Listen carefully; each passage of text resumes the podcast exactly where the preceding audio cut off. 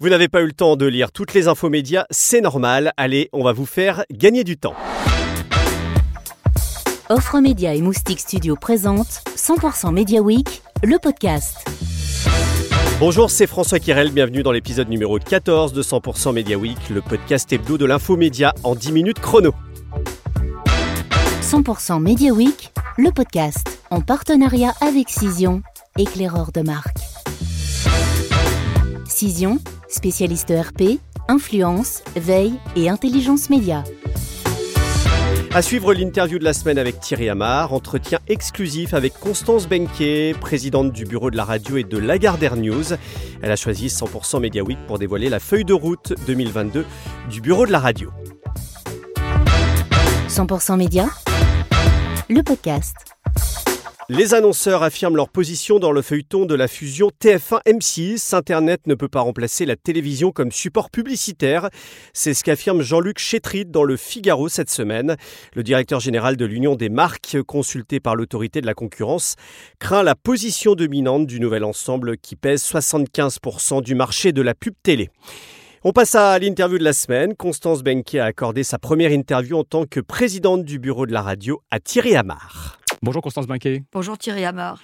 Tu es euh, depuis janvier 2022 présidente du bureau de la radio, en plus de ta position de présidente de la Gardère News. Le bureau de la radio, je le rappelle, c'est l'association qui regroupe les radios privées en France. Et c'est quelque chose qui n'est pas nouveau pour toi, parce que je me souviens que malheureusement, euh, c'est ancien, mais le CIRP, qui était l'ancêtre du bureau de la radio, tu étais aussi dirigeante dans les années 2000, je pense. C'est vrai, tu as raison. Merci de nous accorder ta première prise de parole. Comment va le média radio? Alors les indicateurs du média sont à nouveau ouverts après une période un peu compliquée. La fin de l'année 2021 a été marquée par une hausse de l'audience du média radio, avec 429 000 auditeurs de plus qu'il y a un an. Un média radio qui affiche des records sur son audience délinéarisée, puisqu'en effet, en 2021, jamais la radio n'a été autant écoutée sur les supports digitaux, en particulier sur notre téléphone, et 21% des auditeurs chaque jour l'écoutent sur ces supports euh, digitaux. Et une croissance de l'audio digital qui est aussi beaucoup boostée par les podcasts, puisque un tiers des Français écoutent maintenant les podcasts, dont on va évidemment beaucoup se servir. Le bureau de la radio a terminé l'année 2021 euh, avec une grosse euh, euh, étude, avec, en mesurant avec Equimetrix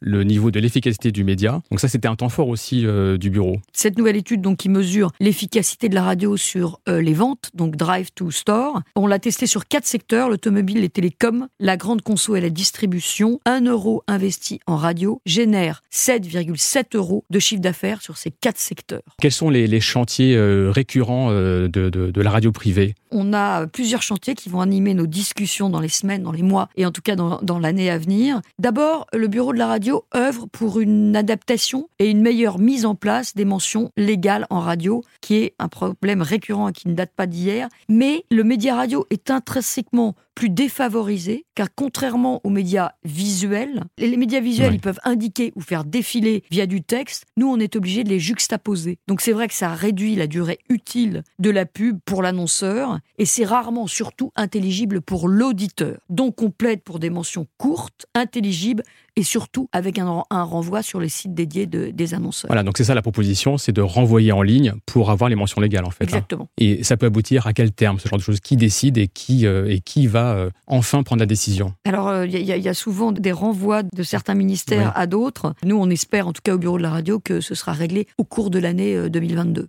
Il y a un sujet aussi stratégique et très important dans tous les médias, c'est la responsabilité. Est-ce que la radio en général a des actions sur ce sujet-là? Alors, la loi plaide avec une véritable justesse sur une plus grande couverture éditoriale de ces sujets, de la part des médias et évidemment des radios en particulier. Donc, nous, on est en discussion avec l'ARCOM pour définir quels sont les indicateurs pertinents et surtout utiles, car on, nous comptons bien être partie prenante de, de- de tout cela. Donc, on travaille avec les autres médias audiovisuels à la rédaction d'un contrat climat, ce qu'on appelle le contrat Ou est-ce qui climat. a été décidé avec euh, la loi climat qui a été votée récemment en fait, Exactement. hein et dans lequel nous engageons nos programmes en faveur d'actions de RSE et également euh, dans les discussions avec le marché, euh, avec le marché publicitaire. Alors on sait euh, aussi que, euh, naturellement, que le bureau de la radio qui, regroupe des, des groupes privés a aussi parfois, on va dire, des frottements avec la radio publique qui absorbe une partie des ressources publicitaires. Où on en est à ce niveau-là? Est-ce qu'il y a encore des tensions? En fait, ce ne sont pas des frottements. Nous, ce, sur quoi on plaide, c'est plus de justesse. Vraiment, c'est le mot, c'est la justesse. On, on trouve qu'il est anormal qu'un acteur qui bénéficient déjà d'un financement exceptionnel. Je te rappelle qu'ils ont 600 millions d'euros, soit plus que tous les, fonctionnements des, radios privées réunis, puissent ponctionner le marché publicitaire de façon aussi importante, alors que nous, radios privées, comme je viens de le dire, nous sommes exclusivement financés par la publicité.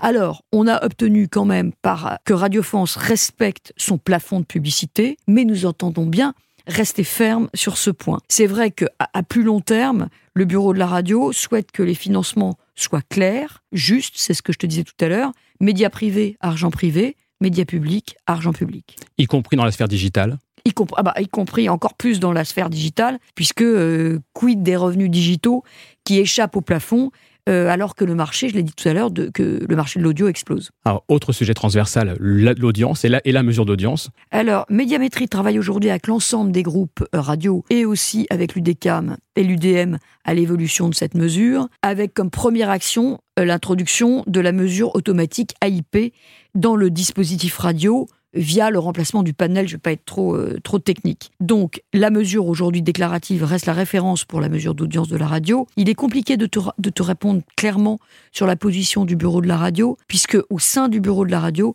les quatre groupes ne sont pas tout à fait alignés. Donc je préfère que chaque groupe te réponde de manière indépendante sur le positionnement de l'évolution de la mesure d'audience. Merci Constance. Je t'en prie. Cet accord sur une nouvelle chronologie des médias signé au ministère de la Culture, c'est à lire dans toute la presse dont Stratégie. Il intègre pour la première fois les plateformes Netflix, Amazon et Disney, mais c'est l'acteur historique Canal+, qui est grand gagnant, note le Figaro. Les chaînes du groupe Vivendi euh, pourront diffuser les films qu'ils préfinancent six mois après leur sortie en salle, au lieu de 8 mois actuellement. Les autres plateformes américaines pourront, elles, les diffuser 15 mois après la sortie en salle contre 36 mois aujourd'hui. 100% Média, le podcast.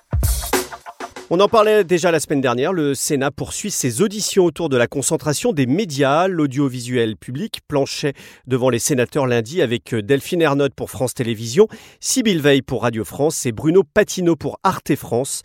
Ce dernier a tenu à démontrer le cœur des enjeux face aux géants du numérique. On l'écoute. On est tous focalisés sur la taille alors que ce qu'on vit, c'est l'étendue. C'est-à-dire l'important, c'est pas d'être gros ou petit, c'est de savoir si vous pouvez être mondial, local ou euh, multilocal, si j'ose dire. Et je pense que c'est là où se structure le marché qui arrive.